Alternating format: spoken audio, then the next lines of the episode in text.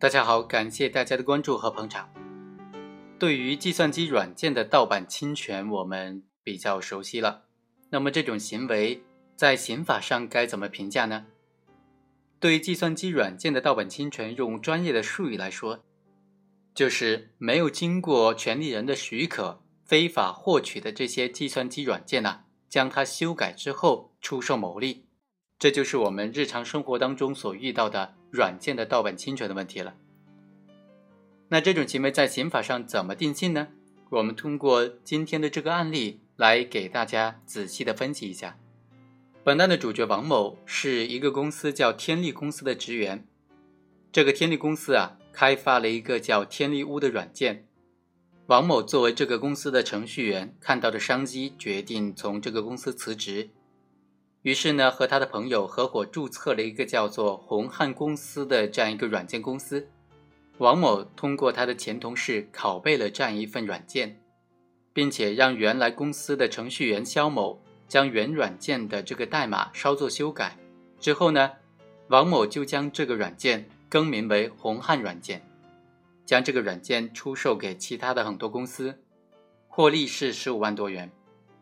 那么，对于本案王某的行为该怎么定性呢？他自己就说：首先，这个软件是他自己重新开发的；第二，他销售出去的软件呢是网络版，和天利公司的产品在运行的环境、源代码上都是不相同的；第三，他的这个红汉公司有大量的合法业务，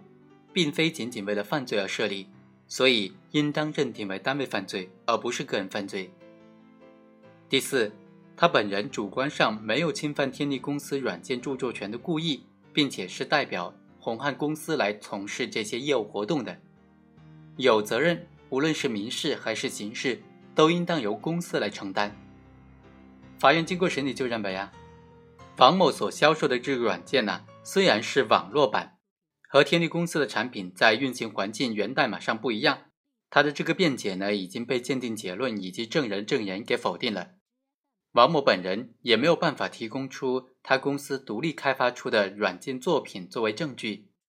证人肖某等人的证言以及红汉公司的往来账目已经非常明显的证实，从事侵权软件的复制和销售就是这个红汉公司设立之后所进行的主要活动，所以王某关于公司设立之后有大量的合法业务的辩解也是不能成立的。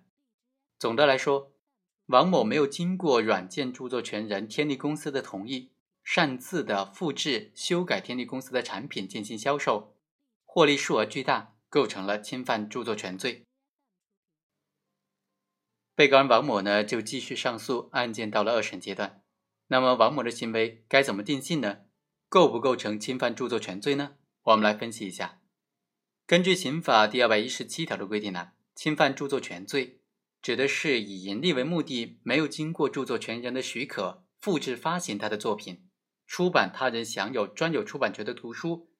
复制发行他制作的这种音像制品，或者是制售假冒他人署名的美术作品，违法数额较大或者有其他严重情节，就构成这个犯罪。以计算机软件为对象构成侵犯著作权罪呢，应当具备三个条件：首先是行为人具有盈利的目的。第二，行为人没有经过软件著作权人的许可实施了复制发行计算机软件的行为。第三呢，就是违法所得数额较大或者有其他特别严重情形了。我们来看本案，王某实施的这个销售行为，盈利的目的是显而易见的，违法所得二十多万元也是属于数额巨大的。根据计算机软件保护条例的规定，计算机软件的复制。就是说，把软件转载在有形物体上的行为，王某将同一个软件做了简单的修改之后就卖出去的行为，毫无疑问就属于复制发行的行为了。所以，王某的行为构不构成侵犯著作权罪呢？关键点就在于，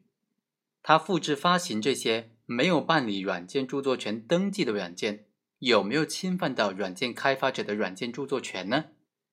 根据《计算机软件保护条例》的规定呢？计算机软件呢，指的是计算机的程序以及相关的文档，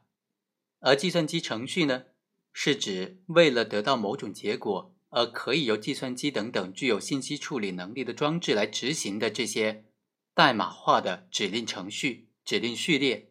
或者是可以被自动转化成代码化指令程序的符号化指令序列。计算机软件程序呢，它就包括原程序和目标程序了。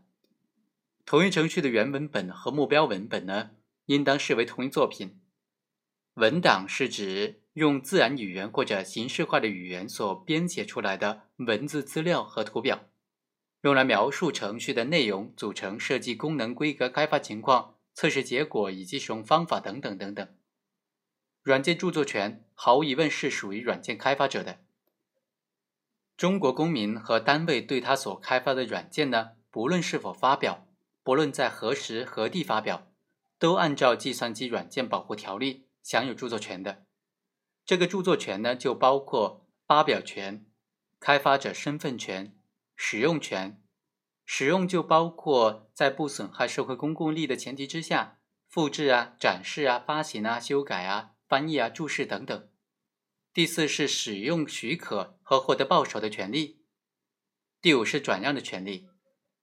所以著作权呢，它就包括了上述的五大项权利。而侵犯软件的著作权的行为主要表现在哪些方面呢？第一个，没有经过著作权人的同意发表的；第二，将其他人开发的软件当做自己的作品署名发表的；第三，没有经过合作者的同意，将和他人合作开发的软件当做自己单独完成的作品进行发表的；第四，就是在他人发表的软件上署名，或者是涂改他人开发的软件上署名。第五，没有经过著作权人或者他的合法受让者的同意修改、翻译、注释他的软件作品。第六，没有经过软件著作权人或者他的合法受让者的同意复制或者部分的复制软件作品。第七，没有经过软件著作权人或者他的合法受让者的同意向公众发行、展示他的软件复制品。第八，没有经过著作权人或者他的合法受让者的同意。向任何第三方办理具有软件的许可使用或者转载的事宜。综合来看呢，在本案当中，虽然天利公司的这个天利屋的软件没有发表，也没有向软件登记的管理部门进行软件的著作权登记，但是这个公司作为这个软件的开发者，仍然是享有著作权的。任何单位或者个人没有经过他的许可同意。对他进行修改、复制、发行的行为，都可以视为侵犯了他公司的软件著作权。本案对被告人王某能否定为侵犯著作权罪，他的另外一个争议焦点是说，没有经过软件著作权人的许可，将他计算机软件修改之后复制发行的行为，属不属于刑法意义上的复制发行呢？从形式上来看呢，王某以不正当手段。获取了这个软件进行修改并且更名，是一种没有经过权利人的许可而使用软件的行为。但是这种行为呢，和著作权法实施条例的规定所谓的以印刷、复制、临摹、拓印、录音、录像、翻译、翻拍等等方式将作品制作一份或者多份当中的复制行为呢，是有很大区别的。尽管如此啊，认定是否属于复制，不能够仅仅从原件和复印件在形式上。表现形式上是否完全相同做一个判断的依据，还应当看到它的本质特征。比如说，行为人有没有对这个软件进行实质性的改进呢？如果对软件的功能做了实质性的改进，就属于这种演绎的行为，和复制是有所不同的。如果仅仅依靠一定的设备、技术、记忆、机械性的这种再现还原作品，那么就属于复制行为。从本案审理查明的事实来看。王某并没有对这个软件做任何的实际性的修改，仅仅是将它的源代码稍作修改之后进行更名，之后再出售。红汉软件呢所包含的智力成果、智力创造，仍然是天利公司独自的创造的这种劳动成果了，不具备任何一方面的独创性和原创性，不是新的作品。所以呢，在实质上仍然是原作品的复制品。王某以盈利为目的，没有经过软件著作权人的许可复制发行这个软件，就应当认定为刑法意义上的复制发行的行为了。本案的第三个争议焦点是侵犯著作权的违法所得以及犯罪的情节。违法所得呢，参照最高院出台的关于审理生产、销售伪劣产品刑事案件如何认定违法所得的批复当中啊，就做出了非常明确的规定，指的是生产、销售伪劣产品获利的数额，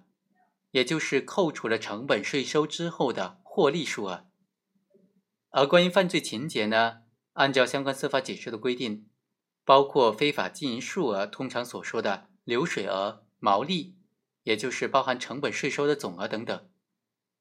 从数量上来考察它的情节，所以呢，法院在审理案件的时候，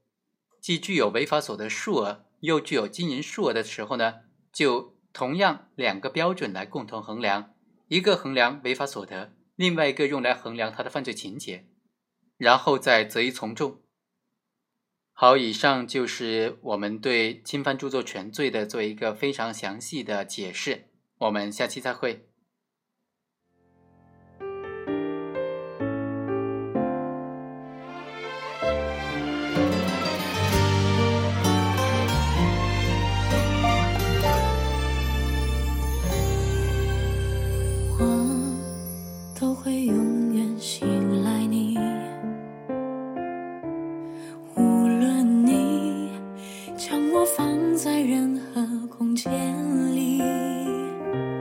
你对我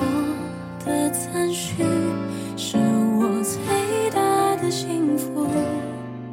可是你要我怎样忘记你留给我？